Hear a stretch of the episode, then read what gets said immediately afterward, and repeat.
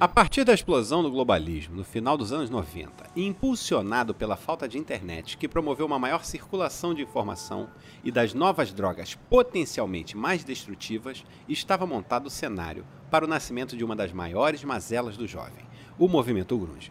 Pera, peraí, Julinho, Segura aí, eu Maurílio, conheço esse deixa texto, eu terminar. cara. Tô lendo a introdução ainda.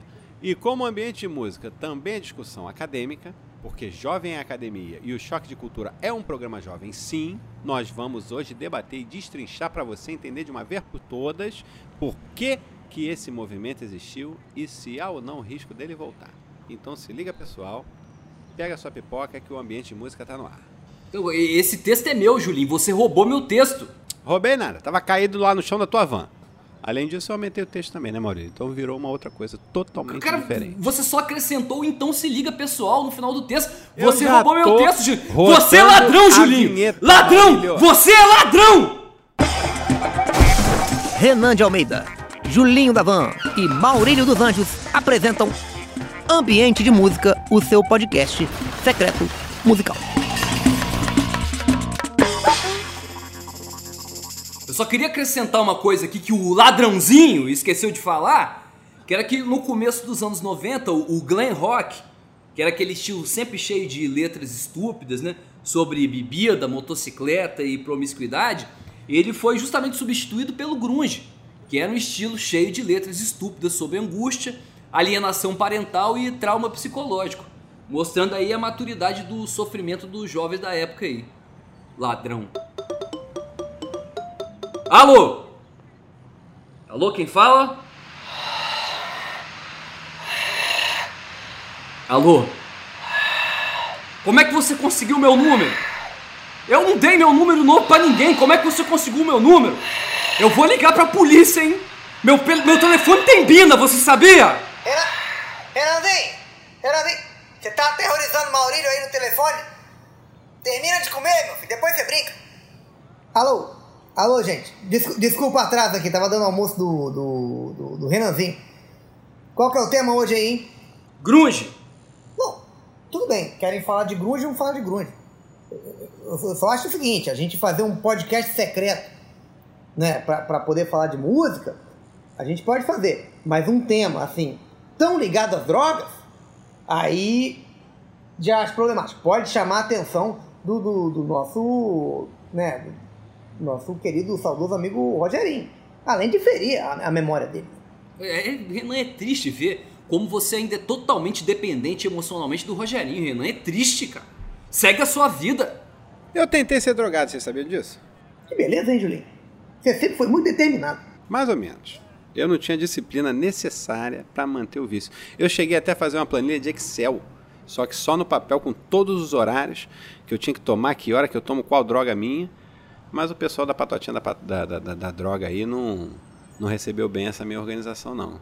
Aí, às vezes, eu tava correndo, cara, eu lembrava assim, ih, caralho, esqueci de usar minha droga. Eu tinha que voltar para casa, arrumar o telefone de alguém que tinha droga. Era uma trabalheira. Aí eu larguei de uma vez esse mundo das drogas e voltei a malhar.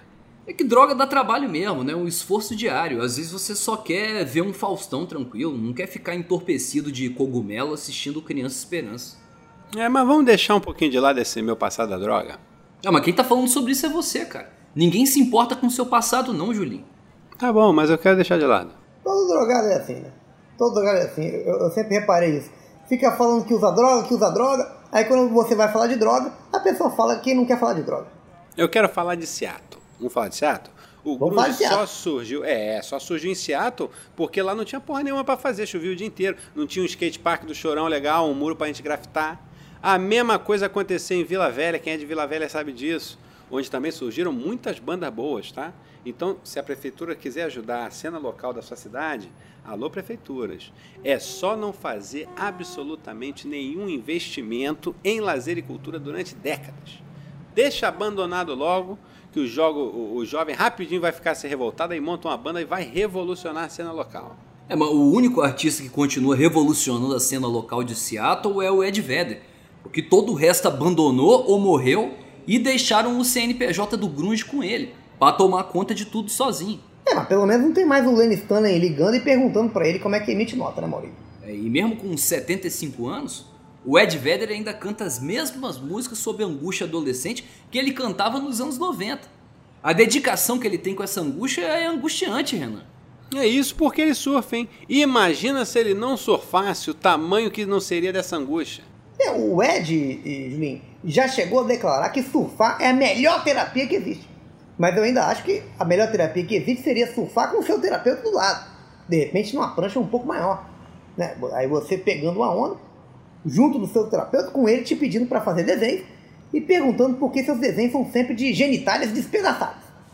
Mas infelizmente, poucos terapeutas surfam, a maioria sequer possui uma prancha. Eu surfei durante anos e concordo plenamente com o Ed. O surf é um estado de espírito. Quando você surfa, você entra em contato com algo que é muito maior, Renan. É uma energia espiritual indescritível. Infelizmente, tive que parar de surfar porque a água do mar estava destruindo meu cabelo. Eu saía do mar completamente espiritualizado, mas meu cabelo destruído. É, aí não vale a pena. Não vale a pena. Acabava não valendo eu ficar no mar espiritualizado, porque essa espiritualização era imediatamente destruída pela minha queda de cabelo e calvície, você sabe, isso é uma praga. É você vê o que o, o surf fez com o cabelo do André de Biado, Julinho. Deixando um pouco a, a calvície de lado, agora é hora da gente chamar um quadro aqui que vai dar o que falar, hein, gente? Deixa eu só explicar esse quadro para os nossos fãs, que eu acho que é importante explicar para eles. Explica, Maurílio, explica. Se é tão importante para você, explica. Faz essa explicaçãozinha aí. Mas se eu achar que tá faltando informação no seu quadro, eu vou ser obrigado a complementar. Não, eu vou chamar sem explicar nada então. É concurso grunge brasileiro. Concurso grunge brasileiro. Concurso grunge brasileiro. Julinho, você que é quem se veste pior aqui e, portanto, é o mais grunge de nós, na sua opinião, quem é o maior grunge brasileiro? Eu vou de Getúlio Vargas, que eu não sei se é exatamente o maior, mas foi o primeiro grunge do Brasil. Então meu voto é do Getúlio. Não, não, não é simples assim, né, gente? A pessoa se mata e automaticamente vira grunge. Grunge é vivência. O Getúlio se matou? Eu nem sabia disso, pra ter uma ideia. Como ele tem cheiro de grunge, tá vendo? Eu votei mais pela atitude e porque ele é de Porto Alegre, a cidade mais grunge do Brasil. Então todo mundo que é de Porto Alegre é grunge. Adriana Calcanhoto é grunge, então? Sempre foi, é porque ninguém pergunta isso pra ela. Então tá computado aqui o voto do Julinho. Getúlio Vargas está na frente no concurso, vencendo por um voto de diferença todos os outros brasileiros da história. Como vota Renan de Almeida? Ele é deprimido, paranoico, recluso, tem pensamentos totalmente desconexos e foge do sol. João Gilberto, um cara triste que não sabe tocar violão, ou seja, grunge. E ele é falecido, que é a característica que faltava para ele se tornar um verdadeiro grunge. Eu vou contar uma curiosidadezinha pra você, você não sabe ainda. Eu tive uma banda grunge, sabia? A Inúteros. A gente tocava cover do Traje a Rigor. Eu tive uma banda grunge também, chamava M8. Entendi nada, ô Maurílio. Nome de banda não é pra entender não, Julinho. Ainda mais essas bandas aí sem criatividade que usam esse recurso do número e letra aleatórios. Não, mas não tem nada aleatório não, isso é conceito. É uma alusão à banda L7, que em português significa L7. E M é a letra que vem depois do L e 8 é o número que vem depois do 7. Entendeu? O problema é que a gente tinha que ficar explicando isso em toda entrevista. Você chegou a passar vergonha suficiente com essa banda pra dar entrevista, Maurício? Não, né? Esse que foi o problema, que por isso que a gente nunca conseguiu explicar o nome da banda. E ficava mais confuso ainda, porque as músicas eram cover do Nirvana. Só que eu queria ser tão fiel ao Nirvana que eu tocava guitarra como canhoto, igual o Kurt, mas eu sou destro. Então o som não ficava legal não. Mas o Kurt Cobain era destro também, até aí você não falou nada. Por isso que ele tocava daquele jeito. Foi isso, essa que foi a sacada, ô, Dr. Maurílio, que trouxe toda essa sonoridade suja do grunge. Era sempre uma pessoa que não sabia tocar direito ou tocando com a mão errada uma guitarrinha. É, eu nunca tive banda, mas eu já tive dois projetos carnavalescos. Um era o Rage Against the Marchinha e o outro chamava Man in the Block, que era um, um bloco só, que só cantava músicas da banda grunge Alice in Chains, em ritmo de carnaval. Nosso maior sucesso era I'm the man in the box. Pessoal, é loucura. Sitting on an angry chair. Mas não deu certo. Bom demais, hein, Renan? Ninguém compareceu, ninguém compareceu. O pessoal não deu valor, Julinho. Em nenhum dos dois projetos. Eu só não fui porque eu não fiquei sabendo, viu? É, mas eu acho que você pular carnaval cantando sobre revolução armada ou sobre overdose, aparentemente não bomba aí com a, com a galera. É claro, era uma bosta. Não era! Ah, tá, tá bom, cara. É muito legal os seus projetos de carnaval, o Renan. Mas o amigo ouvinte, ele tá esperando a gente terminar o quadro. E tá empatado até agora, hein?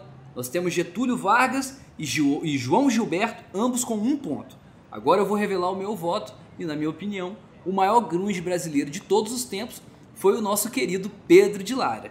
Porque ele estava sempre gritando, tinha um comportamento autodestrutivo e cabelo longo e encebado. Ele foi o maior grunge do Brasil, sim.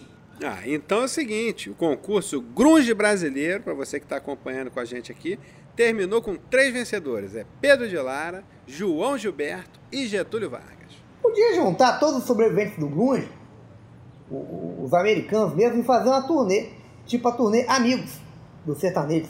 Cada um vestido com uma camiseta com a letra formando a palavra grunge. Ia vender muita Bavária, Renan. Não, mas a gente nunca teria uma turnê como essa porque, fora o traficante, o grunge não tem amigo.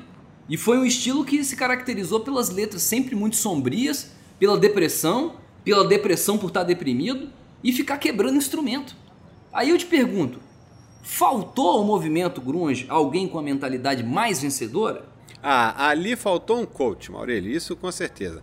Um coach ali ia jogar o mindset dessa galera lá na casa do caralho. Faltou alguém para ensinar os grunge a pegar esse limão que a vida deu para eles e fazer uma limonada gostosa. Não, mano, nos Estados Unidos não tem isso, Julinho. Lá a limonada já vem pronta e já vem enriquecida com açúcar. Melhor Eles não ainda. têm- não, mas eles não têm nem como transformar em limonada. O americano não reconhece nenhuma fruta, ele não sabe que existe. Se você der um limão para um americano, ele não vai saber do que se trata. Capaz de dar um tiro no limão. É, se não tinha dinheiro então pro coach, porque realmente o coach de qualidade ele tá caro. Eu sei porque eu sou coach. Será que não dava nem para pagar um personal? Para tirar da cama essa galera com preguiça e levar para fazer um spinning? Um exercício pela manhã já deixa o astral da pessoa. Outra coisa, Renan. Banda grunge é pequena, três, quatro pessoas no máximo. Dá para um professor dar atenção legal sim, corrigir a postura, incentivar, acompanha nos aparelhos, conta pro cara.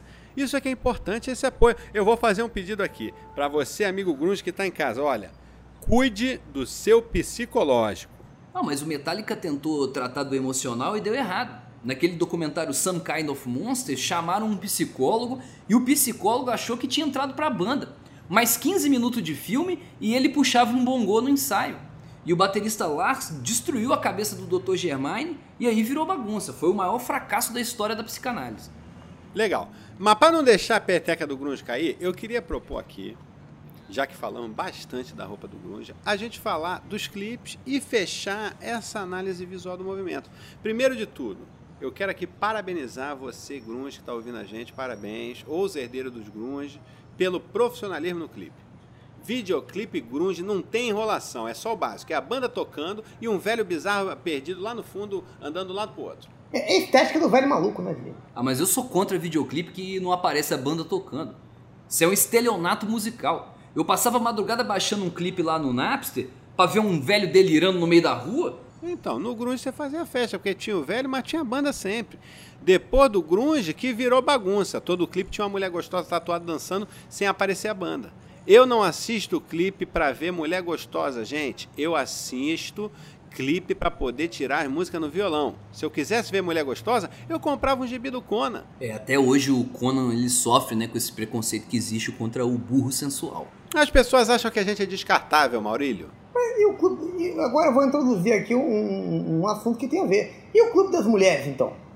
O que aqueles rapazes sofreram no Clube das Mulheres? Às vezes você via um ou outro chorando pelos cantos, com os pênis eretos, mas muito triste. Era difícil sentar, você tinha que estar bem. Eu fiz aquela peneira lá do Clube das Mulheres. No fim do teste, o diretor veio para mim dizer, fez questão de me cumprimentar, falou que eu era muito talentoso, que eu dançava lindamente, mas para o meu azar eu não era bonito de rosto e nem de corpo. E nem internamente também, que a gente conversou sobre umas coisas do meu passado aí, ele ficou chocado. Inclusive, que eu, eu sempre achei, desde esse meu teste, que daí que vem a minha conexão com o Rogerinho. Da feiura? Não, da dança, porra. Julinho, quantos potenciais atletas olímpicos você acha que a gente perdeu pro grunge? Bela pergunta. Quase todos, Renan. Quase todos. É só você observar o quadro de medalhas nas Olimpíadas. E eu vou além ao contrário, hein? Quantas bandas grunge a gente não perdeu pro tênis? Principalmente aqui no Brasil, que é escasso de banda grunge. O Guga podia ter sido o nosso Chris Cornell. Eu tenho um sonho aqui em relação ao grunge. Eu acho que vai voltar, mas vai vo- voltar diferente. O que tá faltando ao grunge é a alegria brasileira, é o carnaval de Salvador. No dia que o grunge chegar a Salvador, com aquela potência dos trios elétricos, vai ser lindo de ver. Uma multidão de deprimidos bebendo uísque pelas ruas do circuito ali, Barra Ondina. Vai ser demais. Então, vou fazer um alerta. Atenção, você jovem. Começou a ouvir músico que toca mal, já procura um analista legal, de confiança, ou então se matricula no Karatê, entra pelo menos com um floral para reequilibrar. Amigos, acreditem ou não, eu estava aqui em silêncio, ouvindo vocês debaterem esse tempo todo, criando um novo quadro. E eu criei. Vou lançar agora. É o quadro Questionamento Surpresa. Questionamento, Questionamento surpresa. questionamento. Olha que ideia boa. Maurício, questionamento, agora. Do, do nada? Do nada, a proposta do quadro é essa. Questione. Purgeon, é, é grunge ou é pós-grunge? Que questionamento ridículo, hein, Maurício? Por que, que você não vira grunge de uma vez e quebra o instrumento na sua cara? Porque você quebrou meu violão, cara. O Jam é grunge. Eles são os precursores do grunge. Mas o som deles tá mais próximo do Soundgarden ou do Nickelback?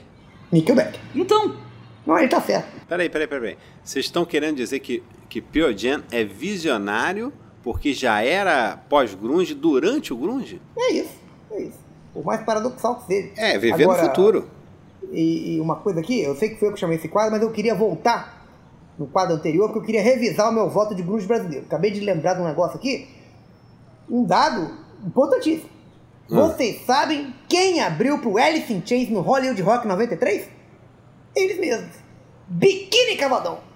Isso são fatos, hein? Qualquer um pode checar na internet agora. Não, isso é verdade. Tinha Red Hot Chili Peppers nesse dia também. Os caras do Red Hot, quando ouviram do camarim o biquíni mandando vento e ventania e a galera cantando junto, os caras devem ter pensado, fudeu, meu. Vamos ter que levar esse show a sério. É, só uma correção, gente. Não é vento e ventania, que seria um, um nome muito simplório. Por favor, respeita a poesia do, do, do biquíni.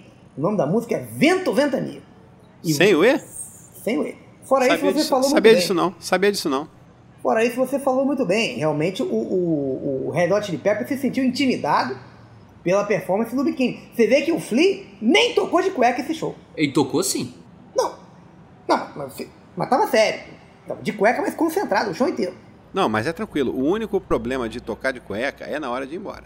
Porque aí você tem que entrar na van sem calça, né, meu irmão? Eu, por exemplo, eu não aceito passageiro que chega na minha van sem calça. Descalço também não deixa entrar. Tem que botar pelo menos um chinelinho. Se enrola na toalha, bota um chinelo. Eu, se sou eu o motorista ali, eu deixo o frio no meio da rua. Não quero nem saber. Se eu parar numa blitz, como é que eu vou explicar que eu tô com um estrangeiro de cueca no- na- dentro da minha van? Não, mas isso Antes é... de falar qualquer coisa, eu tomei um tapa na cara. Não, mas isso é a coisa mais normal que tem, ô Julinho. Não, mas, ô, gente, ó, show de Parece até que não trabalha com transporte. Vocês já pararam aí de falar sobre passageiro pelado? Eu posso voltar pro tema do programa? Fala, Maurílio. Fala, não precisa pedir pra falar, não. Show de grunge tem muito problema, mas o que mais me incomoda é a incoerência climática. Nesse show do Alice in Chains, no Hollywood Rock, o Jerry tava lá sem camisa e o Lane de casaco de couro e gorro de pele de urso. Simplesmente não dá pra prestar atenção num show desse jeito. Afinal de contas, qual que era a temperatura que tava fazendo no local daquele show, meu Deus? Não, e você vê nesse show do Hollywood Rock aí, que era o clima de euforia total na plateia, a galera curtindo muito um grunge. O brasileiro não entendeu o conceito grunge, por isso que eles curtiram daquele jeito. O show grunge que mais marcou a minha juventude foi Decolling em Guriri, no Carnaval de 98. Com a abertura na do... praia, Renan? Foi na É, praia? na praia. Guriri é praia. E com a abertura de quem? Biquíni Cavadão, claro. Que isso. Não, não é possível. A, a rádio local, não, tanto é possível, Julinho, que a rádio lá de Guriri fez uma promoção que você ganhava um almoço com o Bruno do Biquíni. E, Julinho, vou te falar uma coisa. Eu ganhei o almoço, Julinho, eu ganhei! Mentira, não ganhou nada. Ganhou mesmo? Ganhei, ganhou almoço? ganhei, Com ele? ganhei, Você e ganhei. ele? Sim, eu ganhei a promoção. Só eu que liguei. Você acredita nisso? O pessoal da rádio estava preocupado, já que ninguém tinha ligado. O Bruno já estava em prantos. Então eles atenderam já dizendo que estavam mandando o carro me buscar. Tudo pago, Julinho. Tudo pago. Me- menos as bebidas. O resto, Caralho, tudo pago. Renan, sobremesa, aí- menos, menos sobremesa também. Fora Não, não. sobremesa e bebidas, tudo pago. Não, principal Renan, você não tá entendendo. Tinha, tinha que pagar. As entradas por conta da rádio. Julinho, Legal, legal. Não, não. Você- O que você ganhou aí foi um um milhão. Porque qual a chance de você participar de uma promoção na rádio para almoçar com o Bruno E só você ligar. E como é que é o Bruno? Ele é gente fina? O Bruno é muito legal, Julinho. Mas é artista, né? Não fala coisa com coisa. Humilde? Muito, muito humilde. Tão humilde que ele foi humilhado pelo garçom e ainda deu gorjeta. Mas ao mesmo tempo que ele é humilde, Julinho, ele é cheio de atitude. No final do almoço ele pediu uma água, pagou do bolso, abriu a garrafa, despejou tudo na própria cabeça e gritou assim: Rock and roll! E ele levantou e foi embora. Olha a atitude grunge desse músico, Julinho. E ele comprou a água só pra isso. A água estava fechada, lacrada. Ele saiu encharcado, andando. Eu sou muito fã do Bruno, cara. Vocês já terminaram a reunião do fã-clube do Bruno do Biquíni aí? Terminamos. Então é isso, jovens deprimidos, viciados em drogas de todo o Brasil, chegamos ao fim de mais um programa Ambiente de Música. Um beijo na sua corrente sanguínea e até a próxima! Hoje a gente quebrou tudo, hein, galera? Hã? Apesar de você, meu amigo. Apesar de você. Reflita sobre isso. De música. Daniel Furlan é Renan. Leandro Ramos é Julinho Davan. Raul Schecker é Maurílio dos Anjos. Roteiro de Daniel Furlan, Davi Benincá, Leandro Ramos, Pedro Leite e Raul Schecker. Redação final, Leandro Ramos. Edição de Rodrigo Gonçalves. Uma coprodução Canal Brasil e Globoplay. Ambiente de música é ambiente de droga, droga, droga.